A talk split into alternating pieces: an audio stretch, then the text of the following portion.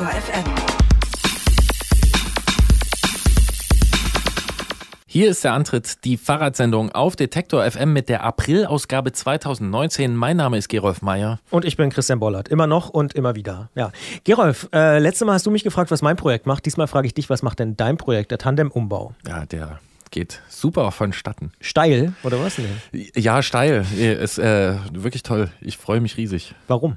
Wo stehst du? Irgendwelche Muffen? Bist du schon an irgendwelchen Muffen angekommen? Nee, Muffen hat das Gerät nicht, aber es ist ein 25 Jahre altes Track und das muss quasi, das muss so auf neue, äh, auf neue Technik umgebaut werden. Es kriegt eine neue Gabel, die ist bestellt, die wird äh, gebaut diese Woche und den Hinterbau, den mussten wir so ein bisschen anpassen und Platz schaffen für eine Scheibenbremse, die wir da reinsetzen. Oh, das mhm. klingt nach Brutalität auch vielleicht ein bisschen. Ja, vielleicht nur ein bisschen, aber wir sind, ich würde sagen. Wie habt ihr das gemacht? Also, was, was macht ihr da so? Auseinander?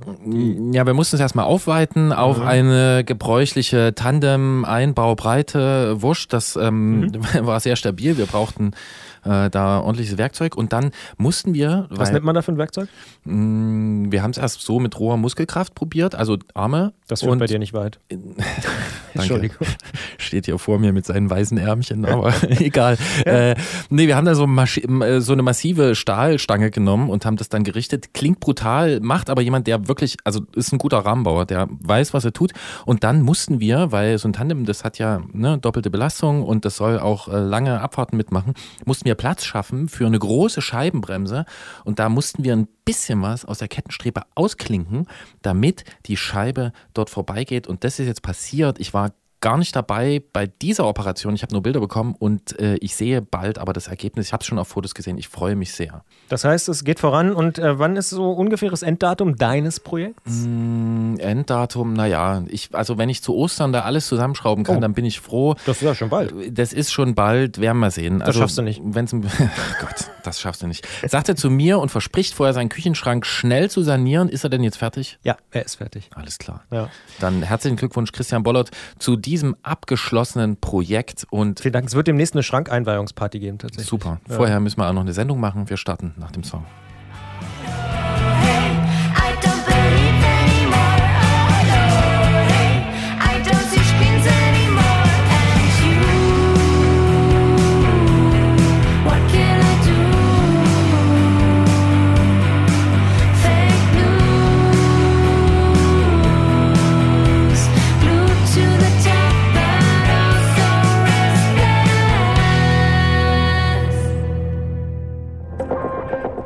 Bitte widmen Sie Ihre Aufmerksamkeit unserem Werbepartner.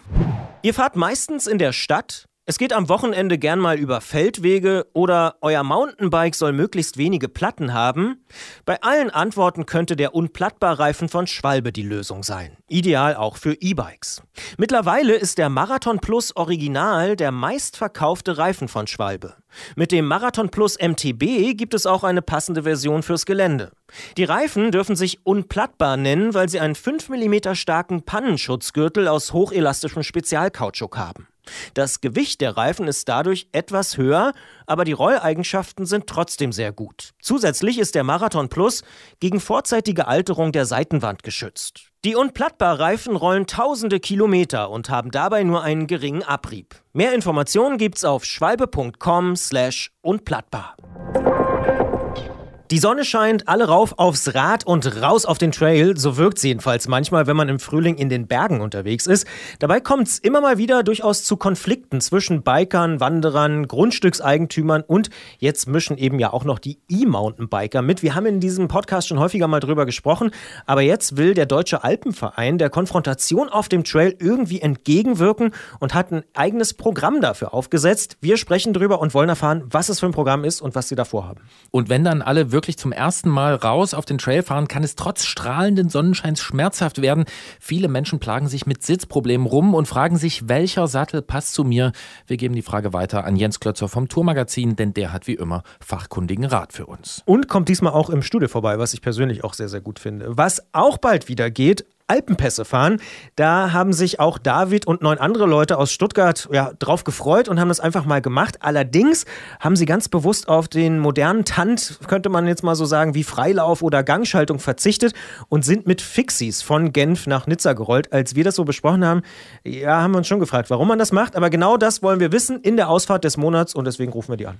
Erstmal sprechen wir aber mit Tina, die wir in Waldsassen in der Oberpfalz erreicht haben, denn dort konstruiert sie für den Hersteller Ghost Mountainbikes und E-Mountainbikes. Tina erzählt uns von ihrer Arbeit und davon, welchen Anteil motorisierte und unmotorisierte Bikes dabei haben. I want to save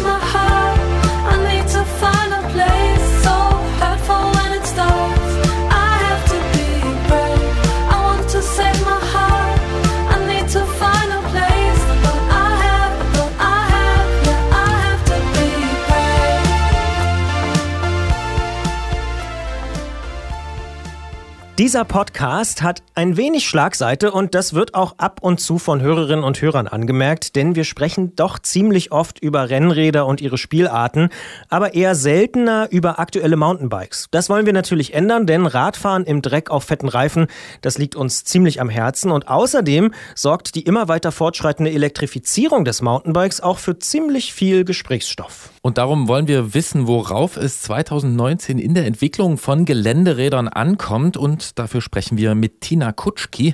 Tina entwickelt bei Ghost in Waldsassen Mountainbikes mit und ohne Motor und wir sagen Hallo in die Oberpfalz. Hallo Tina.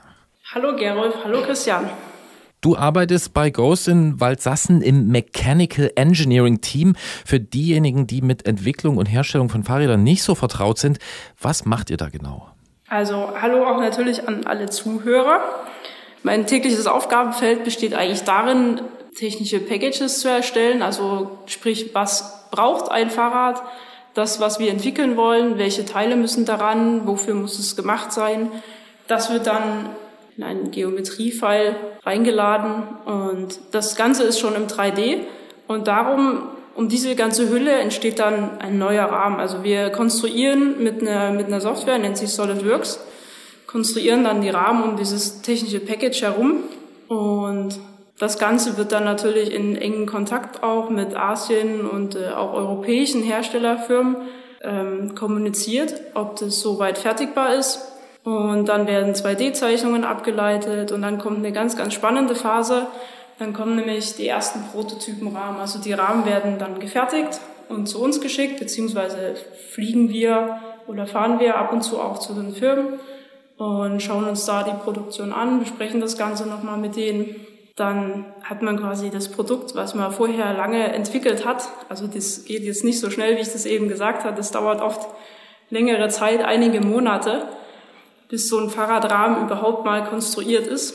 Da gibt's halt auch äh, verschiedene Schwierigkeiten. Man muss halt äh, sich an bestehende Rohre oder teilweise verwendet man Schmiedeteile, die bereits existieren oder ist dann eben einfach an die Fertigungsrandbedingungen gebunden. Das sind halt verschiedene Herausforderungen, die einen da so erwarten.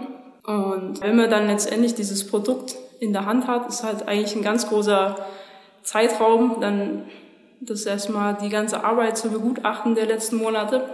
Und da geht es halt dann auch schon wieder darum, alles auszumessen und die Arbeit zu begutachten, die Schweißnähte oder im Fall eines Carbonrahmens, wie gut ist der da gefertigt.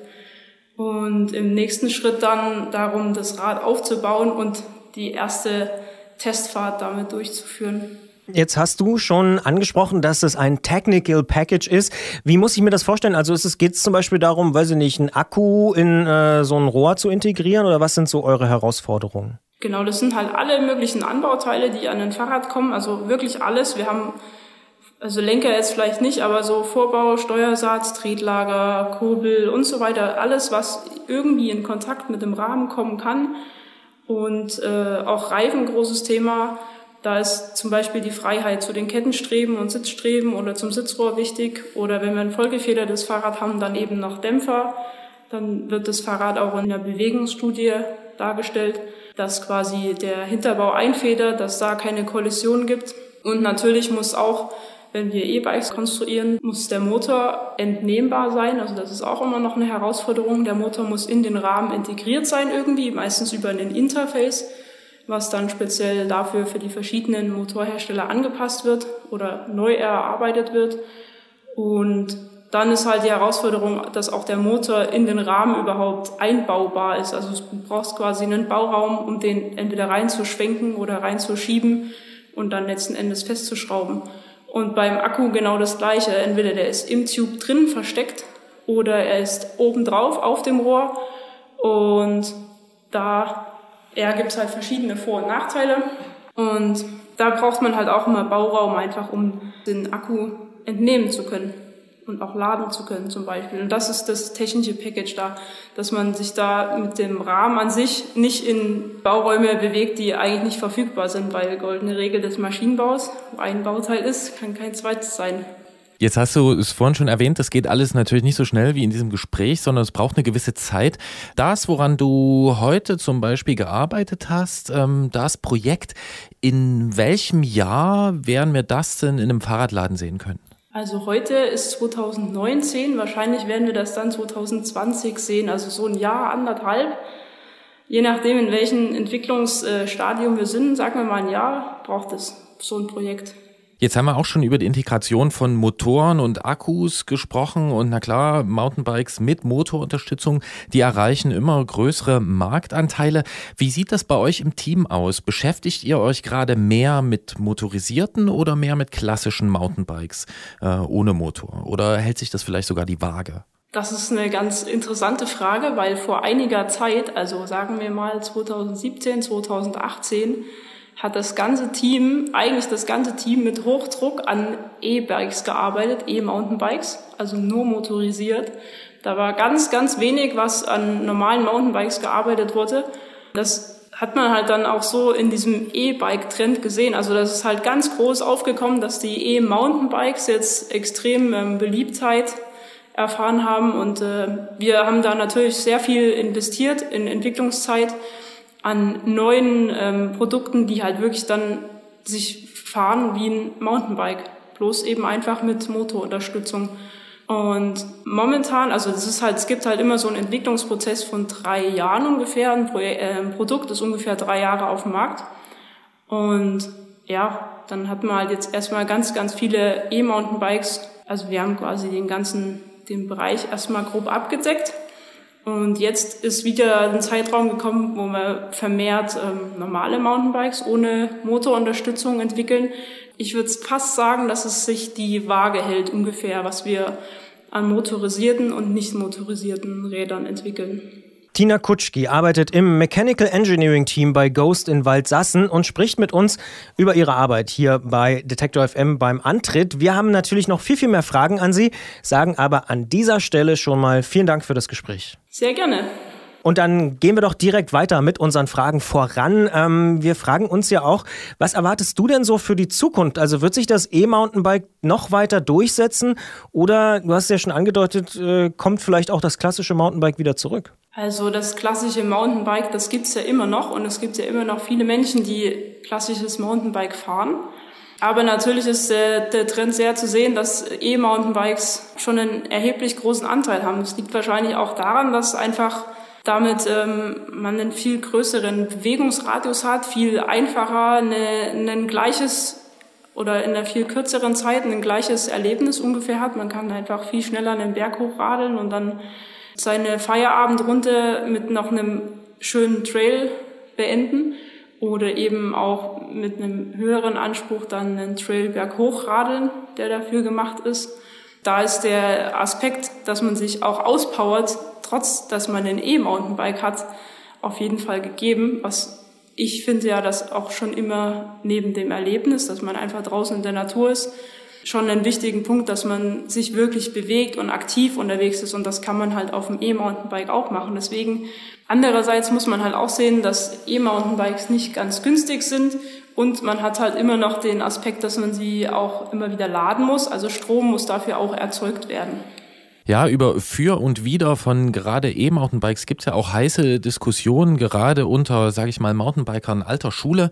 Ich kann mir vorstellen, dass du diese Diskussionen auch am Rande irgendwie mitbekommst. Wie stehst du dazu? Kannst du die nachvollziehen teilweise, die Bedenken auch, die damit zusammenhängen? Ja, klar, voll. Also es gibt halt, ja, eigentlich bisher sind zum Beispiel Trails immer nur in eine Richtung befahren worden, immer nach unten. Und jetzt kann es halt passieren, dass dir ein E-Mountainbiker in die andere Richtung entgegenkommt. Also da muss halt unheimlich Rücksicht genommen werden, beziehungsweise müssen da auch Regeln geschaffen werden, die es so noch nicht gab, dass man halt einen Trail in eine, in eine bestimmte Richtung einfach nur fährt. Dass es einen Uphill-Trail und einen Downhill-Trail gibt zum Beispiel. Oder eine Ampel. Ja, oder eine Ampel, wobei das wahrscheinlich schwierig zu verwirklichen ist. Vielleicht einen halben Tag so und einen halben Tag so, oder? Ja, das ist doch mein Ansatz, ja. Genau, gute Idee.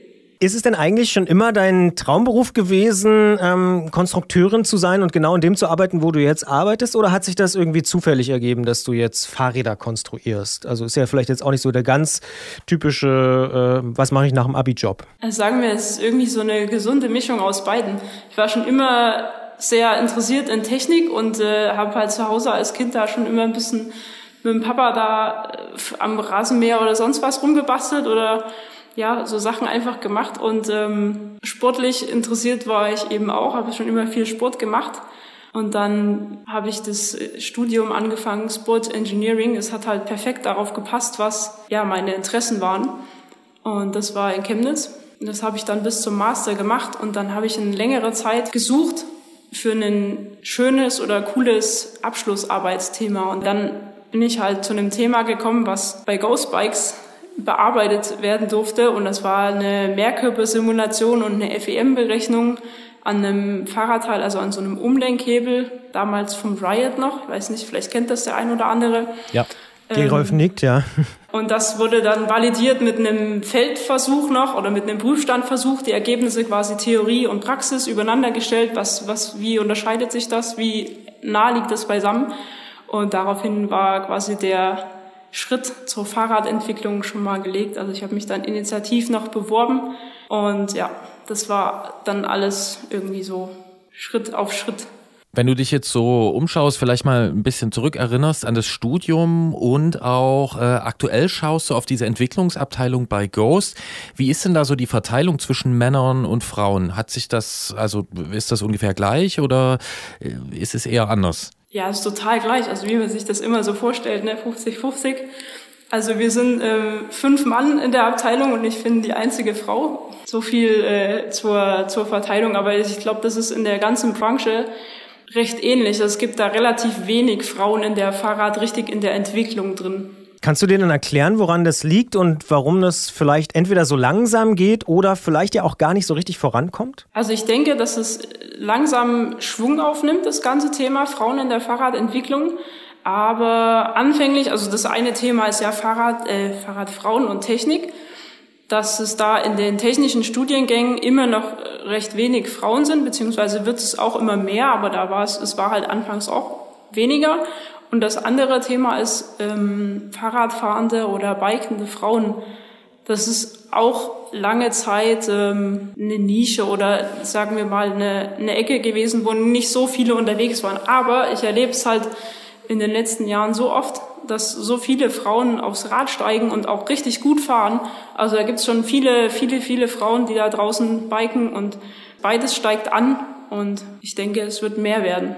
Und sollten vielleicht mehr Eltern mit ihren Töchtern am Rasenmäher schrauben? Ja klar, warum nicht? Also man kann immer, es kann nie schaden, einen Einblick auch in die technische Seite zu bekommen. Du hast im Vorgespräch äh, erwähnt, dass man sich, wenn man unter Männern arbeitet, nicht alles so zu Herzen nehmen dürfe. Äh, was meinst du damit? Ja, manchmal kriegt man halt da von, von den männlichen Kollegen eine Antwort, die jetzt da einfach so dahergesagt ist, ohne da irgendeine tiefere Deutung oder Meinung dahinter zu haben und äh, da länger drüber nachgedacht zu haben, das ist halt bei Frauen ein bisschen anders. Und da darf man sich dann einfach, das darf man nicht so nah an sich ranlassen. Das ist halt so eine, vielleicht eine kleine Schwierigkeit, die man mit sich ausmachen muss. Aber sonst ist es echt sehr angenehm mit den männlichen Kollegen. Aber du würdest schon sagen, man braucht ein bisschen dickeres Fell, als wenn man jetzt beispielsweise ein Mann wäre? Ja, wahrscheinlich äh, gehen Männer einfach damit anders um, ja. Das kann man schon so sagen. Also verstehe ich das richtig, dass auch die Männer quasi was tun könnten dafür, dass es ähm, eben mehr äh, Frauen auch in der Branche gibt und dass die sich dort auch wohlfühlen? Mm, das würde ich jetzt so nicht sagen. Also es ist ja ganz normal, dass es da Unterschiede gibt und äh, man, wenn man das möchte, dann Damit kommt man auf jeden Fall klar und man, man entwickelt sich halt auch weiter und das ist jetzt nichts, wo also ich habe auch Kollegen, wenn ich, wenn mir da irgendwas zum Beispiel widerfährt, wo ich denke, wow, das war jetzt aber schon, äh, es greift mich jetzt an oder da muss ich jetzt erstmal in mich gehen und drüber nachdenken, dann habe ich halt auch so Kollegen, wo ich kurz erzähle und die sagen, na ja, ja, komm, mach dir nichts draus, es war nicht so gemeint und also das ist eigentlich überhaupt kein Thema. Das sagt Tina Kutschki. Sie arbeitet im Mechanical Engineering Team bei Ghost in Waldsassen und hat mit uns über ihre Arbeit, über ihren Werdegang und natürlich über Mountainbikes gesprochen. Und ich sage vielen Dank dafür und ich habe gelernt, FEM ist wieder ein Wort, was in meine Sprachliste neu aufgenommen werden muss. Ich möchte mich auch noch bei euch ganz herzlich bedanken, dass ihr mich dafür eingeladen habt und natürlich äh, Tschüss an alle Zuhörer da draußen und habt eine gute Zeit draußen auf dem Fahrrad. Ja, danke Tina. Und ich habe trotzdem noch eine ganz kurze Nachfrage. Wenn du es heute noch schaffst, eine Abendrunde zu fahren, was nimmst du? Das Mountainbike oder das E-Mountainbike? Das Mountainbike, weil hier sind die Berge nicht so hoch. Danke. Viel Spaß Bitte. dabei. Dankeschön. Tschüss.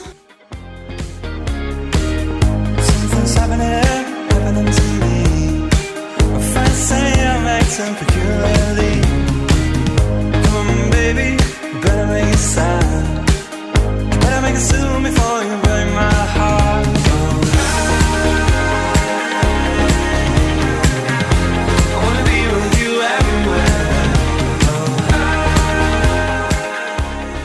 Ampel auf den Trail oder stundenweise die Fahrtrichtung ändern, das wird sich beides nicht durchsetzen, würde ich sagen. Ich frage mich ja, wie die Verteilung in zehn Jahren so aussehen wird.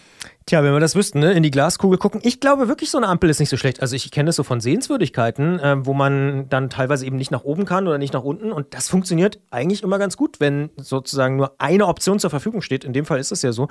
Warum sollte nicht unten eine Ampel stehen? Jetzt darf man gerade nicht hochfahren und oben eine. Nee, jetzt darfst du gerade nicht runterfahren. Also ich finde es gar nicht so abwegig. Jetzt Ja, erstmal. Ampel im Wald, da freut ja, sich die aber auf dem, auf dem Trail, ja, klar, aber pff, ob, ich weiß nicht, ob die Ampel jetzt noch der, der große, äh, die große Umweltkatastrophe ist. Kann ja eine solarbetriebene, äh, nachhaltige Ampel sein vielleicht. Naja, ich bin schon dafür, da andere Lösungen zu finden und vielleicht nicht an jede Trailkreuzung eine Ampel zu stellen. Äh, Ich möchte nicht auf sowas achten müssen, wenn ich im Wald unterwegs bin. Lieber auf die Leute, die mir entgegenkommen oder die ich vielleicht sogar manchmal überhole. Und es gibt ja auch Leute, die machen sich aktuell genau zu diesem Problem Gedanken. Absolut korrekt. Und es muss nicht immer in Richtung Verbote gehen. Was mich im Vorfeld überrascht hat, dieser Ausgabe, dass der Deutsche Alpenverein sich genau mit dieser Frage beschäftigt. Ich hätte immer gedacht, das sind nur Wanderer, aber weit gefehlt, stimmt nicht. Die machen sich genau darüber Gedanken. Ja, das sind einige Biker und ich möchte noch anfügen, es darf nicht um Verbote gehen.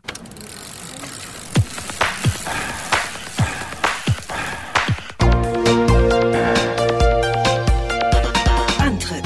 Alles rund ums Radfahren bei Detektor FM. Mit dem Mountainbike raus auf den Trail und dort einfach mal sportlich die Seele baumeln lassen. Das ist der Reiz und das Versprechen des Mountainbikens. Doch wo Bikerinnen und Biker Verausgabung und Erholung suchen, sind auch andere Menschen unterwegs. Und nicht immer gelingt die friedliche Koexistenz. Auf den Trails ist es ziemlich eng und deshalb kommt es auch immer wieder zu Konflikten. Der Deutsche Alpenverein nimmt sich im 150. Jahr seines Bestehens des Themas an und hat das Programm Bergsport Mountainbike nachhaltig in die Zukunft ins Leben gerufen. Wir wollen wissen, was es damit auf sich hat. Darum sprechen wir mit Nikolas Gareis vom DAV Bundesverband. Er kümmert sich dort um die Themen Mountainbike und Umwelt und mit Benjamin Trotter, der sich im Alpenverein um die Umsetzung des Programms in zwei Modellregionen kümmert. Wir sagen Hallo nach München. Hallo. Servus. Beim Alpenverein denken zumindest wir zuerst ans Wandern und Bergsteigen. Jetzt haben Sie das Programm Bergsport Mountainbike nachhaltig in die Zukunft initiiert. Warum? Also zunächst mal ist es so, dass viele Mitglieder vom Alpenverein nicht nur wandern oder Skifahren, sondern tatsächlich auch mit dem Mountainbike in den Bergen unterwegs sind. Und das war sozusagen für uns einer der Gründe, warum wir das Projekt angepackt haben. Jetzt haben wir vorhin in der Einführung des Themas schon so ein bisschen die Probleme auch angesprochen. Welche Menschen treffen denn dort auf dem Trail in den Alpen aufeinander und welche Probleme gibt es denn tatsächlich? Also letztendlich haben wir ja nicht nur Wanderer vor Ort, die auf die letztendlich der Mountainbiker treffen kann, sondern letztendlich auch ähm, ja andere Interessensgruppen wie zum Beispiel den Forst oder auch die Jagd oder auch die Almbauern. Und letztendlich ähm, können sich Probleme daraus halt ergeben, dass es für den einen ja sozusagen ein Freizeitraum ist und für den anderen eigentlich aber sozusagen die Arbeitsstätte und hier einfach ja unterschiedliche Interessen halt aufeinandertreffen. Also von den Voraussetzungen kann man auch sagen, dass wir da ganz vielfältige Leute haben. Das sind natürlich die Wochenendsportler, aber auch ambitionierte Leute, die wirklich regelmäßig dort unterwegs sind. Also auch da haben wir einen unterschiedlichen Ansatzpunkt, was den Könnensstand oder den Wissensstand betrifft. Ja, und wie akut sind jetzt Ihrer Wahrnehmung nach die Probleme, die sich daraus ergeben? Ich glaube, also auf den Trails natürlich oder auf den Wegen ist es zum Teil vielleicht nur eine Momentaufnahme, dass aber zum Beispiel so die Themen wie Haftung, Politik konstant präsent sind. Also ich glaube auch, dass die subjektive Wahrnehmung, dass es mehr Konflikte gibt, dass draußen mehr los ist, das spiegelt nicht ganz die Realität wider, weil wenn wir uns zum Beispiel die Verkaufszahlen von Mountainbikes anschauen, dann sehen wir, dass da eigentlich in den letzten Jahren keine überproportionale Steigerung da ist. Jetzt haben Sie dieses Programm initiiert. Worum geht es denn da konkret? Was machen Sie da? Also im Projekt selber haben wir eigentlich als Ziel, äh, nachhaltige Mountainbike-Konzepte zu erarbeiten. Dabei geht es uns vor allem um eine Besucherlenkung, ähm, die nicht mit Verboten arbeitet, sondern eigentlich mit der Attraktivität der Angebote. Also dieser Verzicht auf Verbote ist beim DAV, er hat eigentlich einen sehr hohen Stellenwert. Vor allem, weil einfach Verbote meistens nichts bringen, weil sie auch in keiner Form meistens ähm, gesetzlich umgesetzt werden und wir auch als Verein sozusagen keine Verbote ja aussprechen können. Neben dieser Besucherlenkung, die wir vorhaben, geht es uns aber auch vor allem darum, den Mountainbikesport als sozial und vor allem naturverträglich auch darzustellen und mit gewissen, sagen wir, Stereo-Klischee-Bildern, die viele vom Mountainbiker im Kopf haben, einfach aufzuräumen und einfach zu zeigen, dass dieser Sport auch naturverträglich ausgeübt werden kann und dass wir somit auch eine Vertrauens- und Verständnisbasis unter den verschiedenen Interessensgruppen letztendlich schaffen. Bergsport, Mountainbike nachhaltig in die Zukunft, das ist zunächst erstmal ein Modellversuch, kann man sagen. In zwei Regionen findet der statt. Welche sind das denn und inwieweit werden denn diese Ergebnisse vielleicht dann auch auf andere, größere Räume übertragbar sein? Also letztendlich die zwei Modellregionen, die wir im Projekt haben, sind einmal der Landkreis Bad Tölz-Wolfertshausen südlich von München und der Landkreis Oberallgäu. Und natürlich bleibt, wie Sie gerade angesprochen haben, das Wissen eigentlich nicht in den Regionen, weil Ziel dieses Projektes ist schon, dass wir einen Wissenstransfer auf andere Regionen ermöglichen können, vor allem in Bezug auf das Thema Haftung oder auch letztendlich die äh, Mountainbike-gerechte Wegesanierung zum Beispiel. Dass wir dafür letztendlich Leitfäden erstellen werden, die an andere Regionen ähm, gegeben werden können. Und natürlich hat der, wenn dieses Projekt erfolgreich ist, das auch eine Signalwirkung in, für andere Regionen. Ja, und dann hätte ich jetzt äh, gern noch die Mountainbike-gerechte Wegesanierung ähm, geklärt, denn das weiß ich schon jetzt. Das ist in diesem Podcast wieder ein Wort, was ich gelernt habe, was ich sehr mag. Letztendlich geht es ja darum, dass wir als Mountainbiker die genau gleiche Ressource nutzen wie Wanderer, nämlich letztendlich den Weg. Mountainbiken hat letztendlich oder stellt letztendlich andere Anforderungen zum Teil an Wege, ähm, was vor allem letztendlich die Erosion zum Teil angeht, auch wenn es eigentlich wissenschaftlich erwiesen ist, dass die Abtragsraten natürlich von Fahrweise abhängig sind, aber eigentlich vergleichbar sind zwischen Wanderern und Mountainbikern aber dass zum Beispiel die Entwässerung von Wegen für Mountainbiker wesentlich wichtiger ist und dass wir in dem Aspekt vor allem ja sinnvolle Konzepte erarbeiten wollen, dass die Wege zum Beispiel des Alpenvereins auch ja Mountainbike gerechter sind, als wie sie jetzt sind. Jetzt mag es die eine oder den anderen Hörer geben, die sich fragen, ah, da gibt's doch noch diesen großen Elefanten im Raum, über den sie noch gar nicht gesprochen haben. Ich sag mal so, in der Mountainbike-Szene selbst ist es auch ein großes Thema. E-Mountainbikes, ziemlich umstritten. Die einen finden es super, die anderen total doof. Inwiefern tragen diese denn vielleicht auch so ein bisschen zur Verschärfung von Konflikten bei? Wir haben es ja vorhin schon besprochen, viel mehr Mountainbikes gibt es ja gar nicht, aber eben jetzt diese E-Mountainbikes. Ist das vielleicht auch ein Thema, warum die Konflikte in letzter Zeit gefühlt so äh, groß geworden sind? Genau, also wenn wir uns nochmal auf die Verkaufszahlen einen genaueren Blick werfen, dann sehen wir tatsächlich, dass es eine Umverteilung gibt dass es mehr Pedelecs gibt, die verkauft werden, die sozusagen die Mountainbikes auffangen. Dass es jetzt aber dadurch konkrete Probleme gibt oder dass Pedelecs mehr Schäden auslösen, da ist die wissenschaftliche Grundlage einfach nicht gegeben. Also das ist reine Spekulation. Und der einzige Faktor, den man sagen könnte, wo es ein Ansatzpunkt ist, eben, dass die, die Pedelecs mehr wahrgenommen werden. Das heißt, wenn ich das richtig verstehe, könnte man auch sagen, der Deutsche Alpenverein steht dem Pedelec, dem E-Mountainbike jetzt gar nicht so skeptisch gegenüber, wie man das vielleicht landläufig erwarten würde. Also selbst innerhalb vom Alpenverein muss man sagen, es gibt viele Leute, die Pedelec fahren und andere sind dagegen. Also man kann das offen sagen, dass das bei uns stark diskutiert wird und ähm, sowohl auf Zuspruch als auch auf äh, Widerspruch stößt. Und wir sind da noch im Prozess, uns zu finden und müssen das berücksichtigen dass unsere Mitglieder tatsächlich gerne und viel auf dem Pedelec auch unterwegs sind, sei es aus Gründen der Gesundheit, des Alters oder wie auch immer. Nur müssen wir dabei nicht vergessen, was unsere Grundsatzposition ist und das ist eben die Bewegung aus eigener Kraft. Der Deutsche Alpenverein hat das Programm Bergsport Mountainbike nachhaltig in die Zukunft initiiert und wir haben darüber gesprochen mit Nikolas Gareis und Benjamin Trotter. Äh, wir sagen vielen Dank für das Gespräch und wünschen natürlich noch viel Erfolg dabei dort die äh, Interessen zusammenzubringen. Und äh, ja, vielen Dank für diese Arbeit. Vielen Dank fürs Gespräch. Danke auch. Danke euch auch. Mama,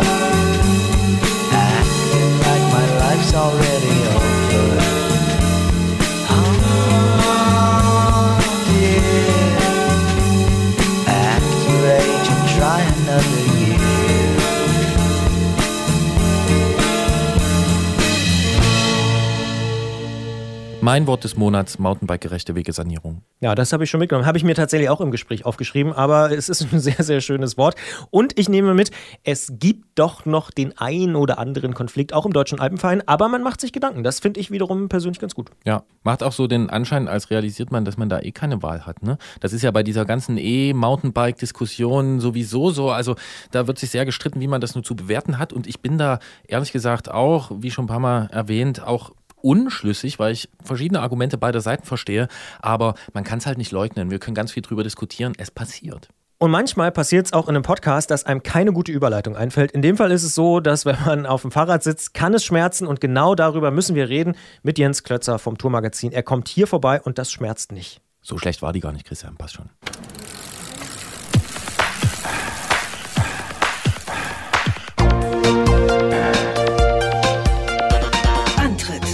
Rund ums Radfahren bei Detektor FM. Die Tage werden länger, das Wetter schöner. Ihr habt den ganzen Winter über Fahrradpodcasts gehört und jetzt so richtig Lust auf ausgedehnte Fahrradtouren. Mit dem Rad zur Arbeit macht es sowieso mehr Spaß als mit dem Auto. Es gibt da nur ein kleines Problem. Der Sattel ist immer noch der alte und irgendwie passt der nicht richtig. Sitzbeschwerden können die schönste Ausfahrt wirklich verderben. Man rutscht vor und zurück und trotzdem, je weiter man fährt, umso unangenehmer wird das Gefühl im Sitzbereich.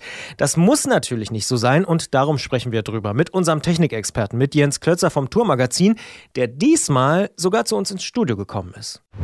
Klingeln bei Klötzer. Die Technikfrage beim Antritt auf Detektor FM.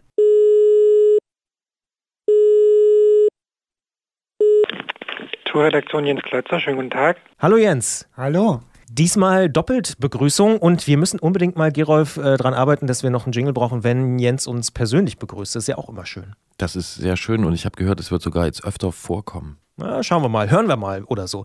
Was läuft denn eigentlich falsch, Jens, wenn ein Sattel nicht richtig passt? Also woran liegt es in der Regel? Ähm, ja, das liegt in der Regel, dass der Sattel einfach nicht zu den anatomischen Gegebenheiten des Fahrers passt. Ähm, da muss einfach Arsch auf Eimer passen, muss man einfach sagen. Und ähm, man muss den richtigen Sattel finden, der zum Hintern passt, ganz einfach. Es gibt eine unendliche Vielfalt, breite Sättel, schmale Sättel, lange Sättel, Sättel mit Loch, weiche Sättel, harte Sättel. Ähm, die Vielfalt ist unüberschaubar und da ist für jeden Arsch was dabei. Jetzt mal so ganz grob gesprochen, ähm, was macht einen guten Sattel aus? Einen guten Sattel macht eigentlich im Wesentlichen nur aus, dass er passt. Alles andere ist eigentlich egal. Also klar, man kann ein bisschen aufs Gewicht achten, ein bisschen mehr Geld ausgeben, dass er hübsch aussieht, dass er lange hält und so. Aber ein guter Sattel sollte in erster Linie gut passen. Aber wann passt er denn gut? Ja, wer passt gut, wenn er nicht wehtut auf lange Sicht? Okay, das hatten wir jetzt schon, da drehen wir uns jetzt aber so ein bisschen Kreis. Also ein guter Sattel ist einer, der passt und der passt, wenn er nicht wehtut, das stimmt. Aber ähm, du hast vorhin schon diese anatomischen Begebenheiten angesprochen. Welche sind das denn? Also ich würde jetzt mal sagen, man könnte jetzt sagen so, ja, Mann, Frau, das sind irgendwie ähm, die Sitzknochen vielleicht ein bisschen anders, aber gibt es da noch mehr? Es gibt noch mehr, aber die Sitzknochen sind tatsächlich das Wesentliche. Und zwar äh, der Abstand der Sitzknochen. Der ist sehr verschieden bei den Menschen. Der bewegt sich irgendwo zwischen 11 und 17 Zentimetern ungefähr. Frauen haben tendenziell ein bisschen größere, Männer ein bisschen schmalere Sitzknochenabstände. Es überschneidet sich aber auch. Das ist aber was, wo man als erstes mal gehen kann. Also man kann das ganz einfach vermessen, indem man sich auf eine weiche Unterlage setzt, wo sich das abdrückt. Und ähm, dann kann man mal gucken, wo sind die Druckspitzen, wenn ich sitze, kann das ausmessen und die müssen auf dem Sattel sehr gut abgepolstert sein, weil das ist das, was das ganze Gewicht abfängt. Und da kann man dann mit einem Lineal oder so mal durch die Läden gehen und gucken bei den Sätteln, welche Breite würde denn am besten zu mir passen. Gibt es noch einen anderen Unterschied zwischen Männern und Frauen? Also ich sag mal so, alles, was da so zwischen diesen Sitzknochen ist, ähm, ist das unterschiedlich druckempfindlich? Muss man darauf auch achten? Weil es gibt ja auch spezielle Damensättel. Ja, also zwischen den Sitzknochen vielleicht nicht, aber davor. Also ähm, davor sind Frauen deutlich empfindlicher als Männer und äh, gerade Frauen, die sportlich fahren, also die nicht aufrecht sitzen, sondern äh, eher gestreckt, wo dann die Last auch auf den vorderen Bereich kommt, die haben öfters mal Probleme und äh, da können so Sättel, die ein Loch in der Mitte haben oder dort eine weichere Stelle oder irgendwie so ein Schlitz oder so, die können da tatsächlich entlasten und helfen. Ich habe mal direkt eine Nachfrage zu dem weichen Untergrund. Könnte das so eine Yoga Matte sein oder so, wo man vielleicht schon sieht, äh, wo, oder was würdest du da empfehlen? Ja, wenn sich der, wenn sich der Abdruck dort hält, äh, kann man sowas nehmen zum Beispiel. Gut, eignet sich auch eine einfache Pappe. Ähm, eine etwas dickere Pappe auf einen, auf einen festen Untergrund und dann dort einfach mal draufsetzen. Wichtig ist, dass man sich ungefähr in der Haltung, in der man auch auf dem Fahrrad sitzt, sich draufsetzt, weil wenn man aufrecht sitzt, ist der Abdruck etwas breiter, wenn man etwas gebeugt sitzt, wird er etwas schmaler. Deswegen sollte man die Oberkörperhaltung ungefähr annehmen, die man auf dem Fahrrad auch hat. Jetzt kennen wir ja vielleicht alle diese Gelsattel mit der sehr weichen Oberfläche. Der sieht jetzt für viele Menschen erstmal ganz bequem aus, aber gerade sportliche Fahrerinnen und Fahrer mögen den dann häufig gar nicht. Was ist denn da dran? Der ist auch erstmal bequem. Also der ist natürlich weich wie ein Sofa, man sinkt da so rein und so. Und ähm, deswegen eignet der sich auch gut für so Gelegenheitsfahrer, die wirklich nicht oft auf dem Fahrrad sitzen, die da kein Training haben, äh, die sehr aufrecht sitzen. Auch ein sportlicher Fahrer wird sich erstmal darauf wohlfühlen, aber der Sattel hat auch eine Menge Nachteile. Also man sinkt sehr ein, der ist sehr weich, das heißt, man hat auch wenig Kontakt zum Rad und wenig Kontakt zur Fahrbahn. Dadurch, dass man so tief einsinkt, man fängt da auch ziemlich schnell das Schwitzen an dann im Gesäß. Und ja, nicht zuletzt sind die nicht besonders hübsch und auch wahnsinnig schwer. Also die Dinger wiegen teilweise ein Kilo oder mehr. Hm, ich kenne so die Faustformel, je länger äh, die zurückgelegte Strecke, umso schlechter geeignet ist so ein Gelsattel. Würdest du der zustimmen? Der würde ich zustimmen, ja. Jens Klötzer stimmt uns zu in dieser Ausgabe von Klingel Klingeln bei Klötzer hier im Antritt auf Detektor FM, aber wir ahnen es schon, das Thema ist damit natürlich noch nicht abschließend bearbeitet und deswegen sprechen wir gleich weiter. Bis dahin, bis hierhin erstmal vielen Dank. Ich danke euch. Und wieder ist ganz schnell gegangen und wir sind in der Podcast-Version dieses Gesprächs und jetzt sprechen wir mal nicht über die Gelsätze, die andere Leute bequem finden, sondern vielleicht über das, was du auch bequem findest, denn zufällig kenne ich den Sattel, auf dem du schon mehrmals über den Balkan gefahren bist, mit mir, also nicht beide auf dem gleichen Sattel, logisch. Ähm, dieser Sattel ist ziemlich minimalistisch und der sieht ziemlich hart aus. Warum fahren sportliche Fahrer wie du oft solche Sättel? Ein Grund ist natürlich, dass man äh, als sportlicher Fahrer nicht nur auf den Sattel angewiesen ist, sondern man hat auch noch eine Hose mit Polster dazwischen. Dadurch kann man ein bisschen härtere Sättel fahren. Ähm, das andere ist, dass der Sattel vielleicht minimalistisch und hart aussieht, aber das ist er gar nicht. Diese sehr, sehr dünne Satteldecke, äh, die gibt sehr gut nach und die federt so zwischen dem Gestell. Und ähm, ja, dieser Sattel passt äh, auch perfekt zu meinen Sitzknochen und der ist wahnsinnig bequem, auch wenn er nicht so aussieht. Dann stelle ich jetzt mal die Frage aller Fragen. Wie hast du denn den Sattel gefunden und wie finde ich vor allen Dingen auch den richtigen Sattel? Also wir fangen schon mal an mit so einem Test, um äh, die Knochen auszumessen, aber was, was muss ich noch tun? So ein bisschen systematisch würde ich vorgehen. Ich würde mal äh, zuerst nach den Sitzknochen gucken, dann habe ich zumindest mal die richtige Breite. Dann hört es aber auch schon langsam auf, wenn man sich nicht professionelle Hilfe dazu holt. Äh, das heißt, das ist auch viel mit Ausprobieren verbunden. Ich hätte den Tipp, mal zu einem Händler zu gehen und dort äh, zu fragen, ob man verschiedene Sättel mal auch auch auf längeren Ausfahrten ausprobieren können. Das machen viele Händler und äh, dann kann man sich mal so ein bisschen vortasten, welche Form und äh, welche, welche Polsterhärte und so denn am besten zu einem passt.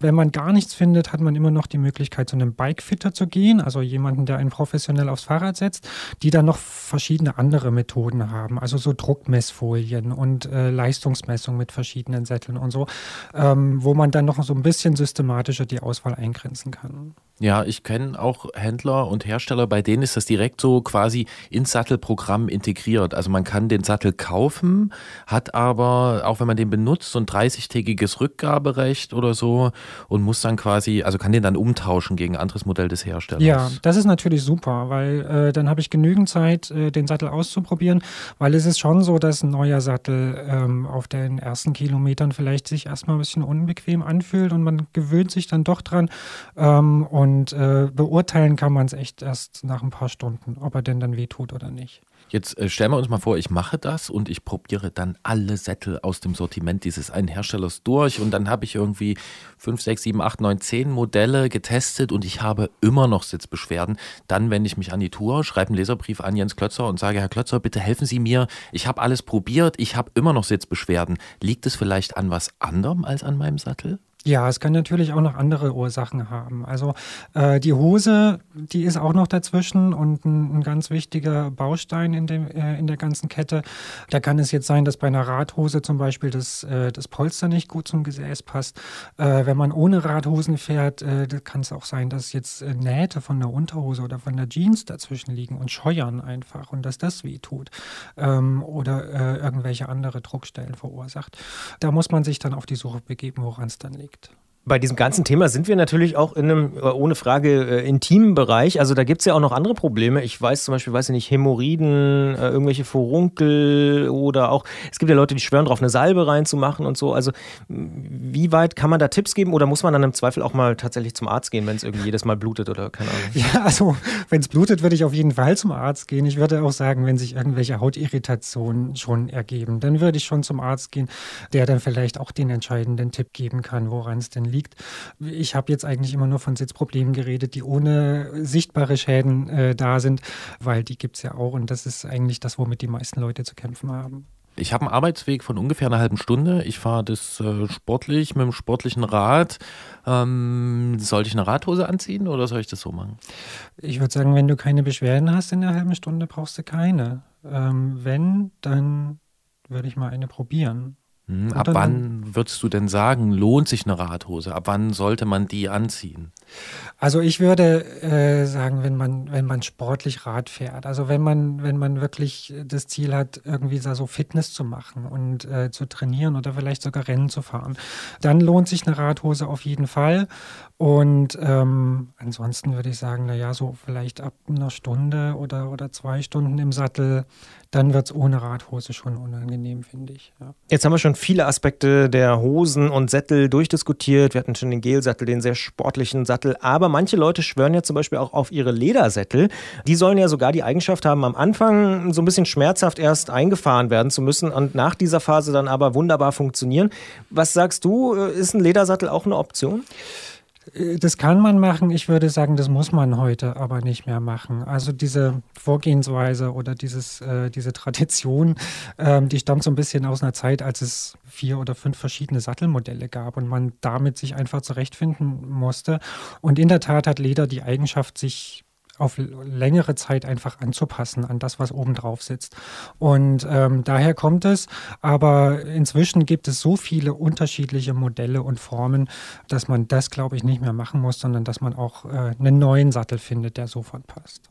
Ja, jetzt hast du von, von den äh, Sätteln mit Loch gesprochen, aber nur in Bezug auf die Damensättel. Jetzt gibt's die ja auch für Herren, für Männer und da fahren auch einige mit diesen rum und es gibt dieses Gerücht, dass Radfahren impotent machen würde. Was sagst du dazu? Es gibt ein Gerücht, es gibt auch Studien, die das belegen wollen, aber es gibt genauso Studien, die das widerlegen. Äh, es gibt Radprofis, die sechs Kinder gezeugt haben und Millionen Kilometer gefahren sind in ihrem Leben. Also äh, so richtig einen klaren Schluss kann man daraus nicht ziehen. Klar würde ich sagen, wenn jemand äh, in einem Bereich Sitzprobleme hat, der weiter vorne liegt als die Sitzknochen, dann kann auch einem Mann ein Sattel mit Loch helfen, bestimmt. Es ist möglich, einen passenden Sattel zu finden und es ist auch möglich, als Radfahrer Kinder zu bekommen. Ein Beispiel dafür steht bei uns im Studio. Jens Klötzer ist nämlich Vater geworden kürzlich, obwohl er ganz viel auf seinem harten Balkan-Durchquerungssattel sitzt. Dies zur Empirie. Wir sagen herzlichen Glückwunsch, viel Freude zusammen und vielen Dank, dass du trotzdem zu uns ins Studio gekommen bist. Ich danke euch gerne. Und wir alle sitzen obendrauf, wie ich gelernt habe von Jens. Super. I feel like I've seen it all.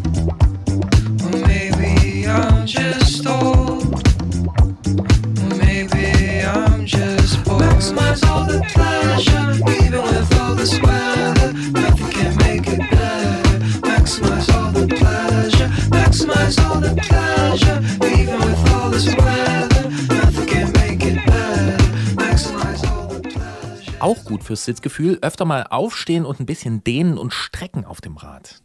Ohne Frage, mache ich auch oft, ja. Aber was ist, ich glaube, du hast noch einen Hintersinn in deiner äh, Formulierung versteckt. Vermute ich jetzt einfach mal. Ja, wenn du Fixie fährst, kannst du das nämlich nicht tun. Und darüber sprechen wir gleich über Leute, die mit dem Fixie über die Alpen, wie einst Hannibal, sozusagen nur in eine andere Richtung, aber egal, äh, nach Nizza unterwegs waren. Ja, denn wir wissen, auch Hannibal hatte nur einen Zweigang-Elefanten.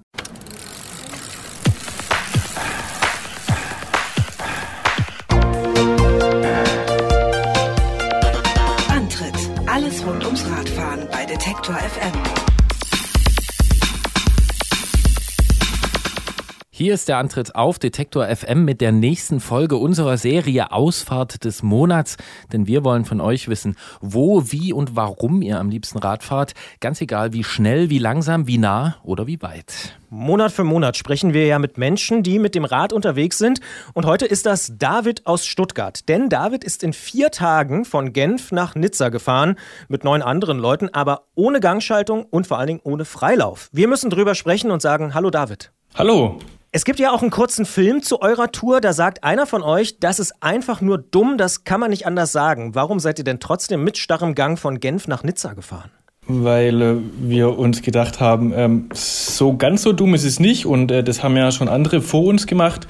Lasst es doch einfach auch mal ausprobieren. Ähm, genau, das war der Ansporn.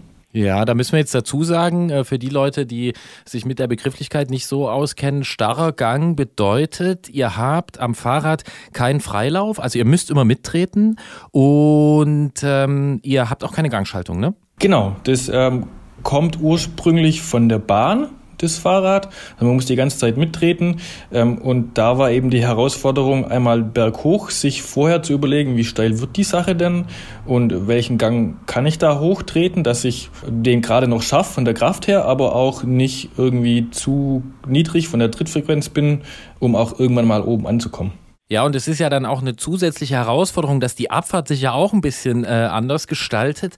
Über welche Pässe seid ihr denn gefahren und was war anstrengender, wenn man immer mittreten muss, bergauf oder bergab? Ähm, wir sind insgesamt über sechs Pässe gefahren. Das war am ersten Tag war der Col de la Madeleine, am zweiten Tag die Kombination aus dem Telegraph und dem Galipier, dann am dritten Tag den Col de Var und den Col d'Alos und am letzten Tag war es noch der Col de Champs.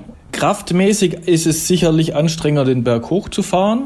Berg runter zu fahren ist es mehr so ein, so ein mentales Ding, weil man eben nicht so, wie man das von einem normalen Fahrrad vielleicht kennt, einfach die Beine so ein bisschen locker mit äh, einfach nicht treten muss, sondern man muss einfach die ganze Zeit mit, mittreten und da muss man vor allem in den Kurven bei höheren Geschwindigkeiten so ein bisschen aufpassen, dass man da nicht mit dem Pedal in der Kurve hängen bleibt oder aus der Kurve rausgetreten wird. Wir hatten da aber, muss man schon dazu sagen, alle auch noch eine Vorderradbremse am Fahrrad montiert, einfach aus Sicherheitsgründen, weil äh, man dann doch manchmal gibt es eine brenzliche Situation, dann möchte man da vielleicht doch vorne bremsen und damit kann man dann auch die Beine so ein bisschen entlasten. Jetzt bin ich endlich mal in der Situation bei Antritt, dass ich auch mal der Experte sein kann. Ich kenne diese Pässe, die ihr da angesprochen habt, sehr, sehr gut, weil ich fast jedes Jahr da auch selber mit dem Rennrad langfahre. Und in einem Jahr war ein Kumpel von mir dabei, der hatte auch eine starre Narbe. Ich sag mal so, der hat zwei Hinterräder gebraucht für die ganze Tour, weil er eben durch das Bremsen äh, sich da ordentlich was äh, kaputt gefahren hat. Wie war es bei euch materialmäßig? Wir hatten keinen einzigen Defekt, äh, nicht mal einen Platten. Kommt aber eben auch davon, dass wir eben jeder eine Vorderradbremse haben. Dadurch kann man gerade bergab den Hinterreifen schon extrem schonen im Vergleich zu, wenn man nur mit dem Hinterrad bremst. Und man muss auch dazu sagen, also wir hatten für bergab hatten wir ein ein zweites Ritzel am Hinterrad montiert. Also man, man, kann sich das so vorstellen, so ein Hinterrad von so einem Fixgear hat links und rechts eine Montagemöglichkeit von Ritzel und dann kann man oben am Pass das Hinterrad einfach kurz ausbauen, umdrehen und schaltet dann somit eigentlich in einen größeren Gang. Ähm, damit ist das Bergabtreten ein bisschen einfacher und äh, ja, wie gesagt, mit der Vorderradbremse bremst man wie bei einem normalen Fahrrad und damit einfach keinen einzigen Defekt gehabt. So kommt's raus. Wir machen hier investigativen Journalismus. Ihr habt also so eine Art schwer und kompliziert zu bedienende Zweigang-Schaltung am Rad gehabt. Ähm, ich bin auch in der Situation, dass ich ein paar dieser Pässe kenne. Und äh, wenn ich solche, gerade solche Alpenpässe fahre, so eine großen Pässe, dann genieße ich persönlich die Abfahrt immer sehr. Also wirklich mich da klein zu machen, auch mal einen Geschwindigkeitsrekord aufzustellen, durch die Kurven zu gleiten. Das hat für mich immer sowas von Tanzen. Und wenn ich das höre und auch nachdem ich den Film gesehen habe, frage ich mich, gibt es für euch was, was dieses Fahrgefühl aufwiegt? Weil das habt ihr ja nicht gehabt. Verstehst du, was ich meine? Also macht's das, äh, das Abfahren mit dem Sterngang irgendwie, gibt es da was Besseres dran? Es ist immer sehr schwierig, das, das zu erklären. Also ich habe das ganz oft Leuten zu erklären, was denn da dieses, die Faszination an diesem Fixgearfahren ist. Aber man ist da viel mehr eins mit dem Fahrrad, ähm, weil man da mit der Kraft die ganze Zeit das kontrollieren muss. Und ich persönlich, mir hat das Bergabfahren sehr, sehr viel Spaß gemacht. Ähm, ich kann mir das vorstellen, wenn man da einen freien Gang hat und dann nochmal schneller ist, macht das auch Spaß. Aber gerade wenn die Kurven noch relativ eng sind, in den oberen Teil von den Pässen und man da technisch um die Kurven fahren muss, für mich persönlich ist das fast besser als mit äh, einer Schaltung. Und was eher dann beim, beim Berg hochfahren vielleicht zu nennen wäre, ist einfach man hört einfach das Fahrrad fast nicht, weil es gibt den Freilauf, dieses Freilaufgeräusch nicht. Und damit kann man die Natur meiner Meinung nach vielleicht noch besser in sich aufnehmen. Also man, man hat noch mehr Kontakt zur Natur. Das war da für mich so das Allerbeste eigentlich an der Tour. Jetzt sind wir auch wieder an einer Stelle, wo klar wird, warum Gerolf und ich das hier moderieren, weil bei mir ist es genau andersrum. Ich finde Abfahren fast schon langweilig. Äh, mir macht das überhaupt keinen Spaß oder überhaupt ist ein bisschen übertrieben, aber ich finde persönlich Bergauffahren ist viel, viel cooler. Mir macht das äh, deutlich mehr Spaß. Auch gerade übrigens dieses Freilaufgeräusch finde ich auch gut. Das kommt dann aber wiederum ja gerade bei der Abfahrt äh, auch zum Tragen. Ich finde es rein akustisch ziemlich geil. Aber was ich mich frage ist, was ist denn so für euch der schönste Moment oder für dich vor allen Dingen gewesen auf der Tour? War es dieses Hochfahren und ganz in der Natur sein? Sein oder war es vielleicht ein besonderer Moment oder auch das Radwechseln oben auf dem Gipfel? Also was, was ist so bei dir hängen geblieben? Gibt es so ein Bild im Kopf, was immer noch da ist? Ja, es gibt eigentlich zwei Bilder. Es war einmal den, den Galipier, das sieht man vielleicht auch im Video. Ich bin äh, da, der ganz am Schluss hochkommt und da wirklich total fertig oben ankommt. Ähm, ich habe da wirklich mit sehr viel Willenskraft es nur geschafft, da irgendwie den Berg hochzukommen. Ich war danach selber ein bisschen überrascht. Ähm, und dann oben alle anderen schon zu sehen, die auf einen warten, die einen da die letzten Meter anfeuern, einem da teilweise auch entgegengelaufen sind, das war so das eine Highlight, würde ich sagen. Und dann am letzten Tag vielleicht noch der, der Col de Champ, wenn man da einfach von Laubwald langsam bis hoch äh, zu nur noch Steinen fährt und einfach die, man die Natur so wunderbar da wahrnehmen kann und dann oben einen wunderbaren Ausblick einfach so über die Alpen hat. Das, das waren so meine zwei größten Highlights. Ja, und ich muss sagen, das, was du eben gesagt hast, äh, mit dieser Geräuschlosigkeit ähm, vom Rad, das kann ich auch nachvollziehen. Das stelle ich mir schon ziemlich reizvoll vor. Du scheinst es im Nachhinein nicht zu bereuen, das mit einem Sterngang gefahren äh, zu sein. Ich wollte dich als letztes jetzt fragen, wenn du die Tour nochmal machen könntest, würdest du die wieder fixt fahren oder vielleicht doch mit Freilauf oder sogar mit Schaltung? Also wenn wir das in der, in der, der gleichen Gruppe oder mit den ähnlichen Leuten machen würden, würde ich das auf jeden Fall wieder fixt fahren. Es gehört natürlich am Anfang ein bisschen Training dazu, aber danach finde ich einfach, kann man die Umgebung da viel, viel intensiver noch wahrnehmen. Ja, und man könnte die Tour auch durchaus noch um den einen oder anderen schönen Pass erweitern. Das ist in meinen Augen kein Problem mit starrem Gang und zwei schwierig zu wechselnden Gängen über die Alpen mit neun anderen Leuten. David hat das gemacht. David aus Stuttgart hat uns davon berichtet in der Ausfahrt des Monats. Wer das auch mal machen möchte, kann sich melden bei uns unter antritt.detektor.fm und wir sagen vielen Dank, David. Und äh, wenn ihr das wieder macht und mit einer längeren Tour, dann gebt uns doch Bescheid. Ja, vielen Dank äh, für das Interview und natürlich geben wir euch da gerne noch Bescheid, gar kein Problem. Super, danke. Tschüss.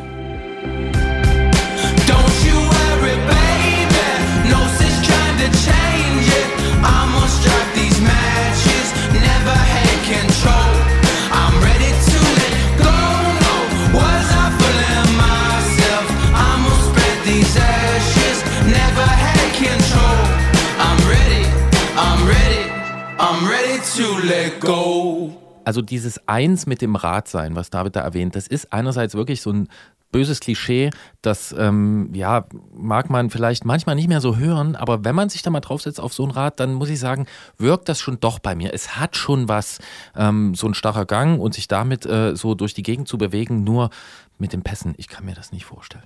Ja, es ist definitiv ein ganz, ganz anderes Fahrgefühl, das kann ich auch bestätigen. Also es ist, ich würde sogar so weit gehen und sagen, anderes Radfahren. Also es ist es ist nicht wie normales Radfahren irgendwie, es ist anders und deswegen verstehe ich auch die Faszination äh, dafür. Aber ja, jeder so wie er es mag, also ist auf jeden Fall spannend und solange dabei nicht alles kaputt geht und das haben sie ja offensichtlich ziemlich clever gelöst, die Jungs, ähm, kann man das ja so machen. Übrigens, wer den Film sehen möchte, über den wir hier mit David auch gesprochen haben, der oder die kann entweder nach Geneva, Nice, A Fixed Gear Journey by Heaven and Helden, also tatsächlich Heaven und Helden dann wiederum auf Deutsch, Heaven Englisch, Helden Deutsch, suchen oder einfach am 27. und 28. April auf die Velo Berlin gehen, denn dort läuft der Film auch nochmal, so wie er auch auf jedem Smartphone laufen kann, wenn man dann das dort gucken möchte. Und wenn man jetzt nicht wegen des Films auf die Velo Berlin geht, sondern weil man ein paar Fahrräder sehen will und das, was man halt so auf Messen macht, dann hat man auch noch ein paar andere Möglichkeiten, denn neben der Velo in Berlin gibt es das E-Bike Festival in Dortmund vom 5.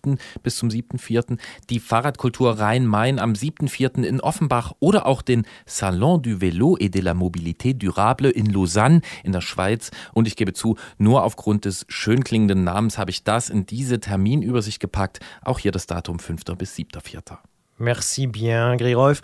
Für alle Fans des Straßenradsports ist der April ja sowieso ein Fest, denn es ist Klassikersaison und für Leute wie mich ist da zum Beispiel die Ronde von Flandere am 7. April, also jetzt am Wochenende, wer den Podcast ganz direkt hört. Paris-Roubaix am nächsten Wochenende am 14.04. und Liège, Bastogne-Liège, um auch mal wieder im äh, französischen Sprachraum zu bleiben, am 20.04. Dann Musik in den Ohren ist das für mich und ich bin auch schon echt gespannt und voller Vorfreude, wie diese Rennen so ausgehen gehen werden. Im Gelände geht es Ende April auch wieder los. Der Downhill World Cup gastiert am 27. und 28. April in Maribor in Slowenien. Und neben diesen genannten Events gibt es natürlich gerade jetzt wieder eine riesige Menge an Marathons, RTFs und spontanen Ausfahrten. Und die sind ja bekanntlich manchmal die besten.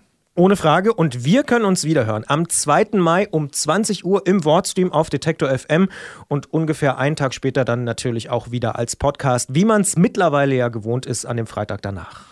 Bis dahin erreicht ihr uns unter antritt.detektor.fm mit Technikfragen, Ausfahrtsideen, Lob oder Kritik oder auch mit Fragen nach unserer Playlist.